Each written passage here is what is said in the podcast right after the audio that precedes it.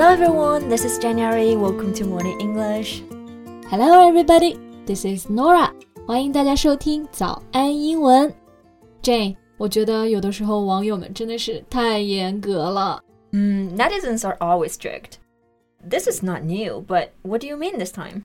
我看到啊，有新闻把巩俐、巩皇的街拍照片啊，称作是有了幸福肥，我真的很无语。What? She's fat?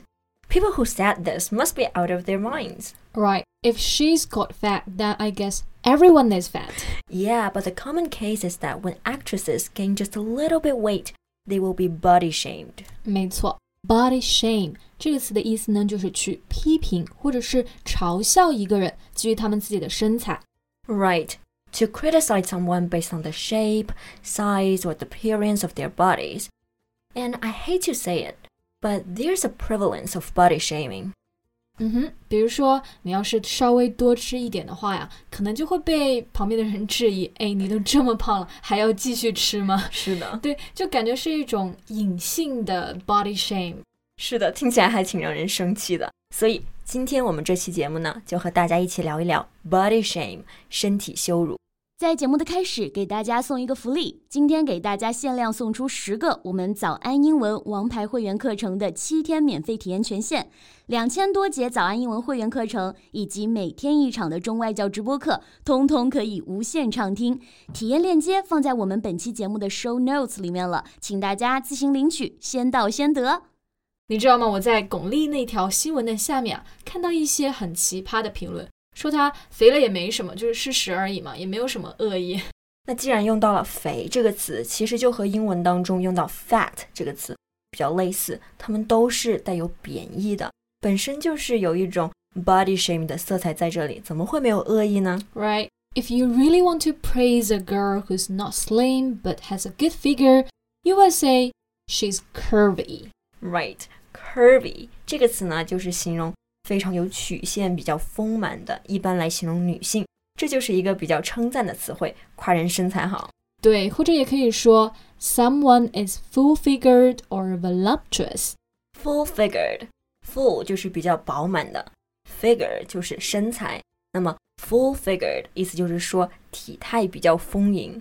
那刚刚还提到一个比较高级的词汇，就是 voluptuous，也是同样的意思。Yeah. It suddenly occurred to me that in the past, you know, the trend in celebrity bodies used to be full-figured and voluptuous bodies. 是的，比如说玛丽莲梦露就是一个非常典型的 full figured 形象。那过去唐朝的时候呢，杨贵妃应该也是属于这一类的。是的，那如果是男性的话，其实刚刚用这些词就不太合适了。但如果你就想说男性也是比较显得壮实一点啊，偏胖一点呢，也是有比较礼貌的词汇的。For example, you can say a guy is big boned. Right.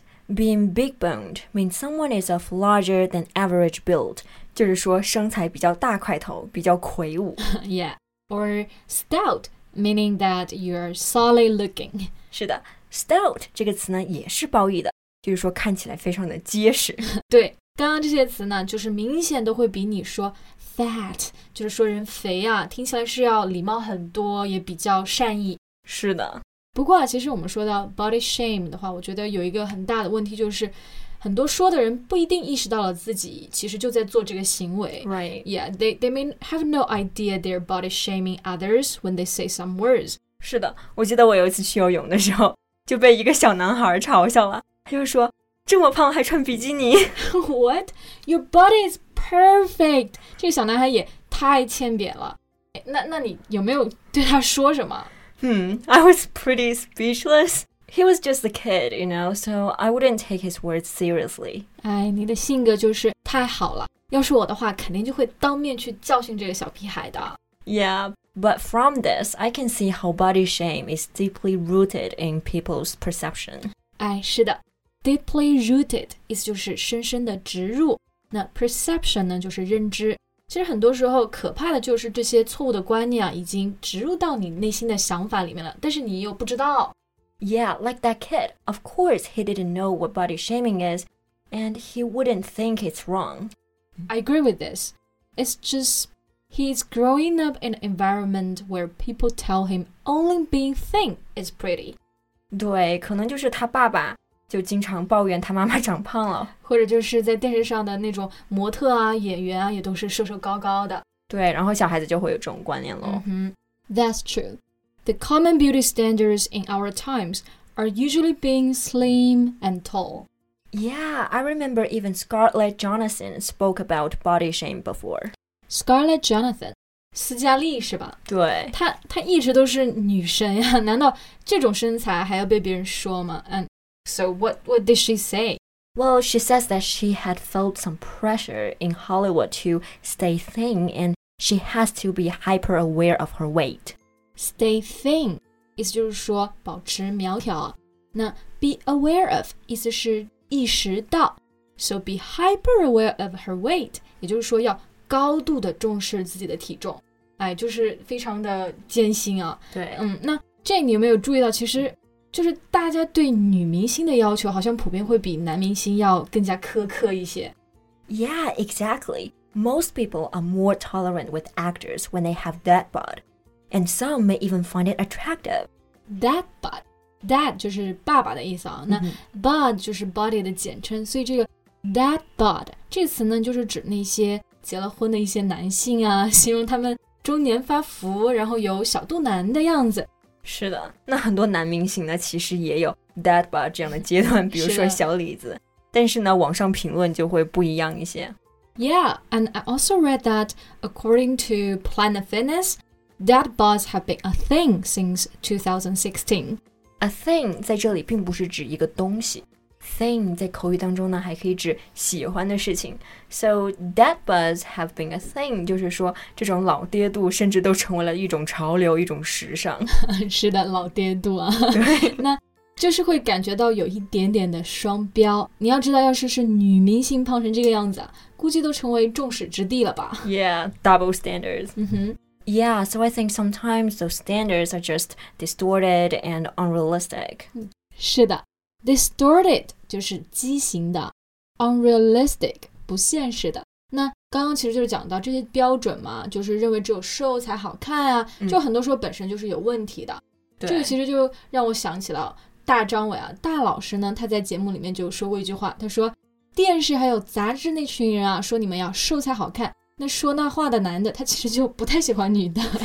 yeah, exactly. That couldn't be more true. After all, everyone can have his or her own standard towards beauty. Right. 这其实就是跟我们还有另外一个比较流行的概念比较相关，叫做 body positivity. Yeah. It means appreciating your body in spite of flaws feeling confident about your own body。是的，就 positivity 意思就是非常的积极啊，所以这个概念呢，代表就是一定要欣赏自己的身体，然后对自己有信心，尽管可能并不是那么的完美。